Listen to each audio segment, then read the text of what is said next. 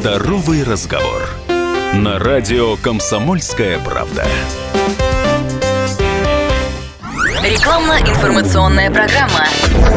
У нас сегодня здоровый разговор э, в формате, ну, наверное, итогов года. С нами сегодня Олег Владимирович Шиловский, генеральный директор Екатеринбургского центра МНТК микрохирургии глаза, главный офтальмолог Свердловской области и заслуженный врач России. Олег Владимирович, здравствуйте. Добрый день всем. Ну, а хочется, знаете, с чего начать? Эм, с итогов года в том плане, что год был очень необычный из-за пандемии. Насколько я понимаю, вы прерывали свою работу, приостанавливали где-то на два с половиной-три месяца.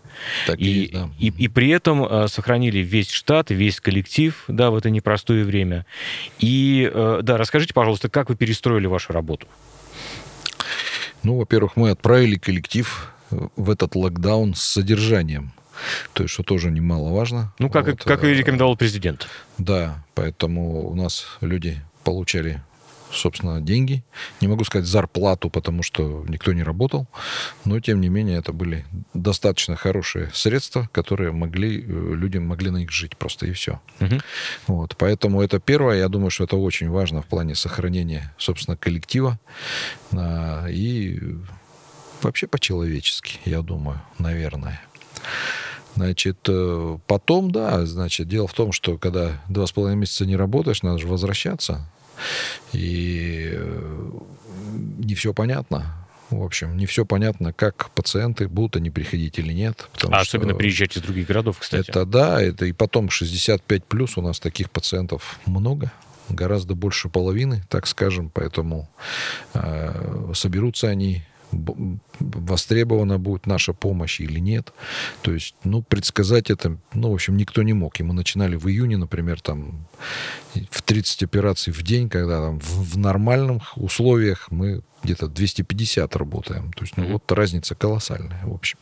Ну да. Поэтому, конечно, надо все было перестраивать, перестроить работу и э, с тем, чтобы соблюдать эту дистанцию безопасную. То есть у нас там 12 столов операционной, то работало 5, э, с тем, чтобы и там эту дистанцию соблюдать, вот, с тем, чтобы пациентов подавать в операционную там не, не сразу по 10 человек, а по одному, с промежутком по времени и так далее. То есть длина операционного дня, конечно, увеличивалась существенно. Вот, количество хирургов, которые оперировали, существенно уменьшилось, потому что не 12 одновременно, а только 5.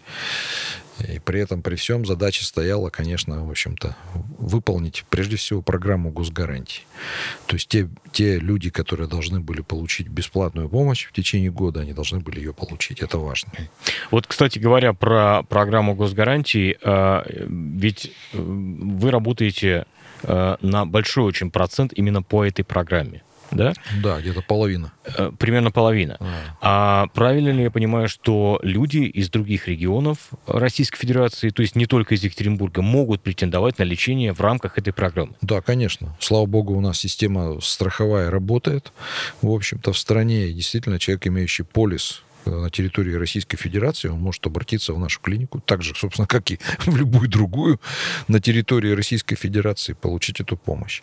Между фондами обязательного медицинского страхования территории, территориальными фондами существует система взаиморасчетов, и потом ну, они между собой рассчитываются, а лечебные организации, они сразу получают, собственно, деньги за эту работу. Мгм. Поэтому, в принципе, ну, все работают так. А как происходит маршрутизация пациентов? Как попасть именно к вам, например, не знаю, из соседнего региона, из Москвы, если на то пришло? Э, на то ну, пришло. я думаю, что прежде всего желание, конечно, пациента. Ну, это хорошо. Э, да. И потом все, собственно, э- это является определяющим. То есть, если пациент хочет попасть, он попадет спокойно. Никаких препятствий никто ему чинить не будет. Например, ко мне бы обратился, я хочу там оперироваться там в Челябинске, в этой только клинике. Вот. Да, пожалуйста. Поезжайте. Ну, как я могу этому препятствовать? Человек хочет. Мгм. Единственное условие, а там вообще эта помощь оказывается или нет. То есть я должен ну, сориентировать, чтобы, в общем, так не получилось, что Мгм. Пациент что-то там слышал, на самом деле это, этого, этого нет. Вот это плохо, конечно. Но вы работаете не только в э, рамках программы госгарантии, тем более, что, насколько я помню, у вас есть э, целый отдельный центр лазерной рефракционной хирургии, где пациенты могут улучшить свое зрение, да, э, таким новым операционным способом. А, Расскажите, пожалуйста, о нем. И ведь он тоже принимает людей из других городов. Да, из других городов и из других стран. Надо сказать, что, в общем, это популярно достаточно. Э, Подразделения наши, люди приезжают. Вот, например, из Москвы это нормально, когда кто-то прилетает. Потому что этот вид помощи, он, ну, рынок есть рынок. Он существенно дешевле у нас, чем в Москве. Даже с учетом перелета и гостиницы все равно обойдется Всё равно дешевле. дешевле. Мгм. Но если принимать там во внимание, я не знаю, московские пробки, то может быть И и, бы- быстрее и быстрее. Ну да, да, да. Вот, поэтому да, мы работаем, и там, в принципе, э, я надеюсь, что мы вернемся к прежним объемам именно иногородних и иностранных пациентов. Потому что из-за рубежа тоже приезжали, ну, учитывая Да. нынешнее закрытие границ, Да, да, да. честно, несколько осложнено. А почему э, понадобилось выделять э, это в отдельный, ну, не центр, но подразделение, во всяком случае? Ну, это отдельная территория вообще, Отдельная отдельная, территория, клиника, да. То есть выделять, потому что нам нужны были территории на основной базе для другой хирургии, прежде всего для высокотехнологичной. Это хирургия сетчатки, стекловидного тела. А вот, потому что тут нужна анестезиология, обезболивание и так дальше. Того, чего не нужно, например, при рефракционной хирургии в центре на Ясной. э, Этого нет в таком объеме и не нужно. А Вот. Ну и потом, конечно, это особый пул пациентов. Это пациенты, которые записываются онлайн, значит, там история болезни первая электронная, там организована, там, в принципе, все заточено именно вот, в принципе, под молодых таких пациентов, активных, которые... И технологии, кстати говоря, тоже. То есть э, люди, дорожащие своим временем, и после операции они едут к себе в офис, на работу сразу. Поэтому, ну вот, все комфортно сделано. А технологии операции позволяют э, ехать сразу после операции в Да, офис? Очень, очень многие так и делают. То есть приезжают, э, оперируются с утра и потом уезжают на работу. То есть да, конечно. Вот это да. Говоря про технологии, кстати, вы в этом году получили, ну мы же подводим итоги года, помимо всего прочего, вы получили 7 патентов на собственные разработки. Э, И я так понимаю, что эта история достаточно регулярная у вас, да? То есть каждый год Каждый определенное год, количество да, патентов то есть 7, получается. 8, 10, то есть, ну вот не больше обычно 10 все-таки, но вот эти цифры вот 8-10, это обычно каждый год. Эти патенты посвященные чему? То есть что, что, что вы Это патентуете? патенты, которые посвящены, в принципе, всяким новинкам, которые у нас разрабатываются. Они, конечно, носят в основном прикладной характер. То есть вообще наука наша, она носит прикладной характер. То есть у нас не- нет фундаментальной базы. Мы же не университет, не мы клиника, причем частная клиника, да. Поэтому, конечно, э, но дело в том, что, в общем-то, я говорил уже где-то о том, что, ну, выходит, революция или не революция, да, это патент, конечно, нет. Выходит новая модель там айфона, там новая модель там айпэда, новая модель автомобиля какого-то. Это же не революция сегодня. Нет, в общем-то нет. Но при этом люди получают какие-то новые качества, новые возможности с этим. Вот, наверное, что-то аналогичное как раз вот в этом плане.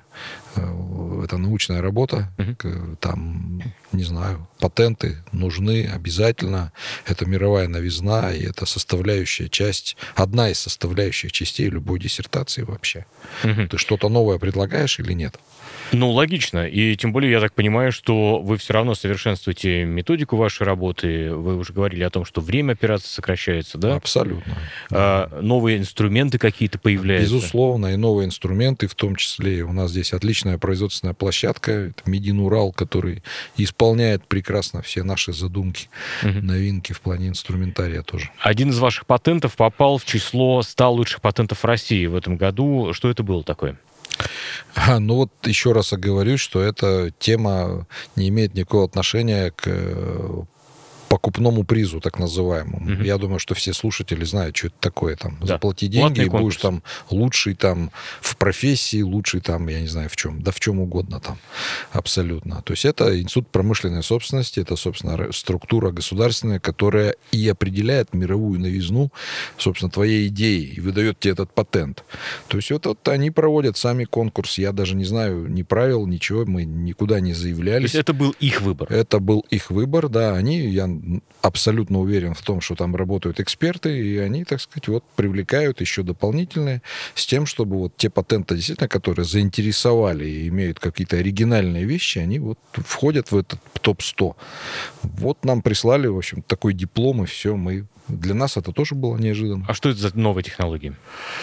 Ну, это э, сложно объяснить, но это э, реконструктивные операции на роговице. Роговица это абсолютно прозрачная ткань. И дело в том, что в процессе реконструктивной хирургии на роговице очень сложно контролировать толщину этой ткани, что она прозрачна, идеально. Мгм. То есть где ты находишься? Если тебе надо, допустим, слой взять там 10 микрон там, или 20 микрон, как это отследить? И вы научились это делать? И мы предложили просто, как это делать. Мгм. Вот. И все. Вот это заинтересовало, собственно, Институт промышленной собственности. Ну, я надеюсь, наших коллег тоже, потому что это вещи, и можно пользоваться всем.